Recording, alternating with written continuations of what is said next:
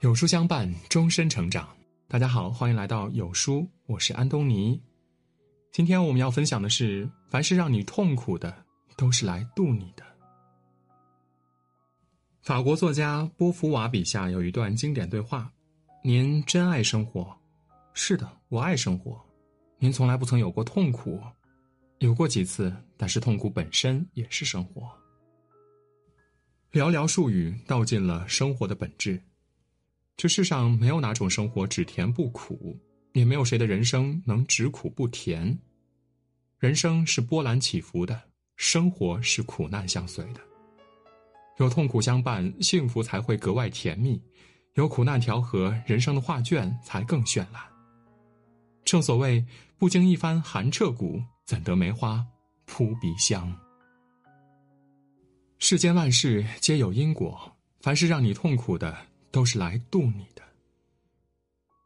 在向往的生活中，演员刘宪华曾谈及自己在沙漠中拍戏的经历。他每天四点半起床，在四十度的高温沙漠中连续拍摄十二小时，时常吊在威亚上来回翻转。他沮丧地问何炅：“人生本来就这么困难吗？”何炅说：“你拍完之后，在电影院看的时候，你就会为自己骄傲的。”对此，黄磊说了一番话，让人记忆深刻。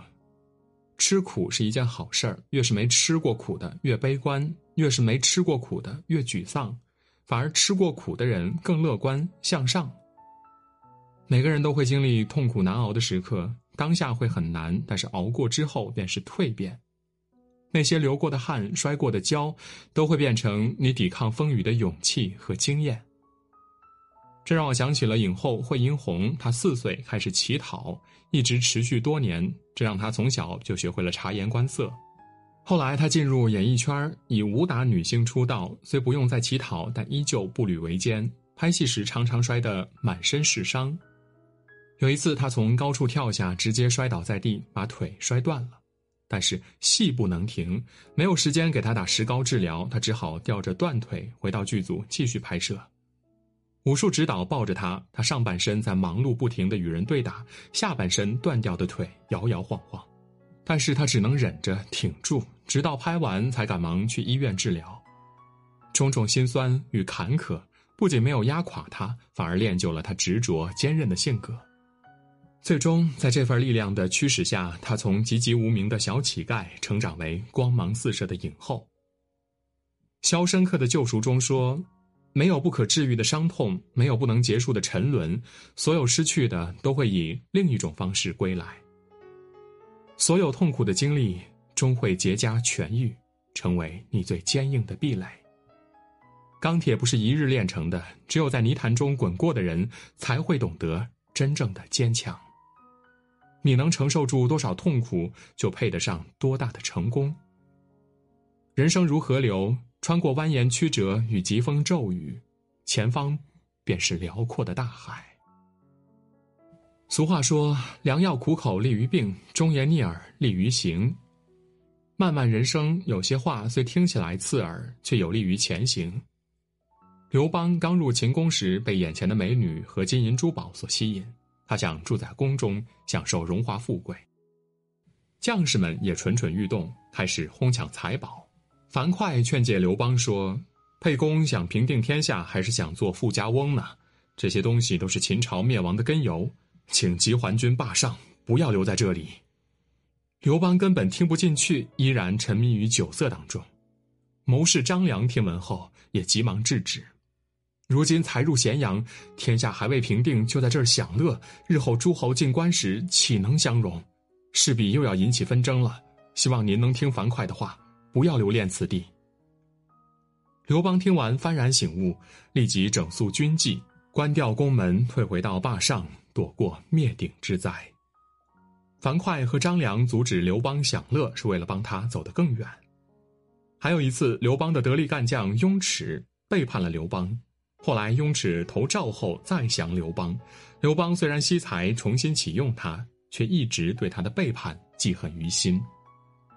刘邦本准备杀了雍齿而后快，却在张良的劝说下，不仅大肆奖赏雍齿，还予以封侯。但是他的奖赏不是对雍齿的原谅和感谢，而是以对雍齿的态度来安抚想谋反之人的心。作家曹幼芳说过一句话：“所谓成长，就是去接受任何在生命中发生的状况，即使是不幸的、不好的，也要去面对它、解决它，使伤害减至最低。”对你说实话的人，或许会阻碍你的想法，但能助你走得更长远。伤害背叛你的人，或许曾让你备受伤害，但无形中会撑大你的格局。让你痛苦的人，不一定是伤害你的人，而伤害你的人，也不一定会让你变差。无论是好的坏的，不要拒绝，更无需逃避。所遇之人，皆是你成长的催化剂。人生不如意十有八九，与其沉沦于过往，不如抬头向前看。前段时间，网上有段很火的视频，一位年轻摄影师为了摄影画面更稳定，直接扛着摄影机在健身房训练。他脚下奔跑不停，上身却纹丝不动，时不时还扭转身体切转画面，妥妥的一个稳字。刚开始时，他只能扛着瑜伽垫训练，然后逐渐换成手机边跑边拍，最终才练就出扛着摄影机健步如飞的硬实力。那些让你痛苦的事情，最后会以某种方式成全你的人生。生活中的一些苦，你不主动去吃，它就会在未来某个时刻加倍的为难你。不想被生活刁难，最好的办法就是主动吃苦。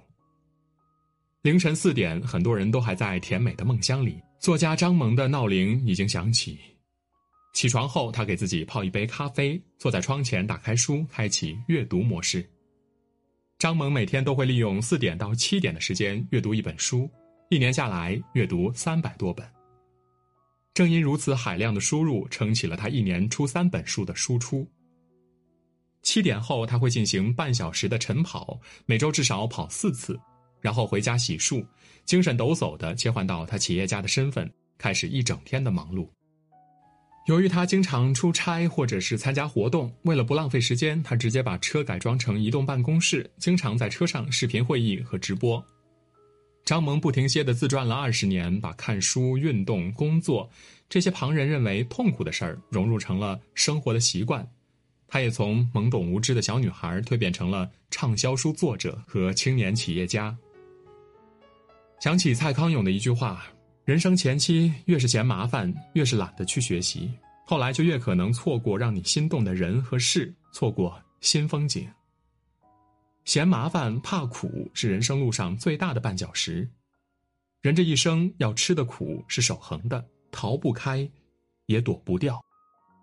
简单快乐的事儿能让你短暂欢愉，痛苦难做的事儿才能真正成全你。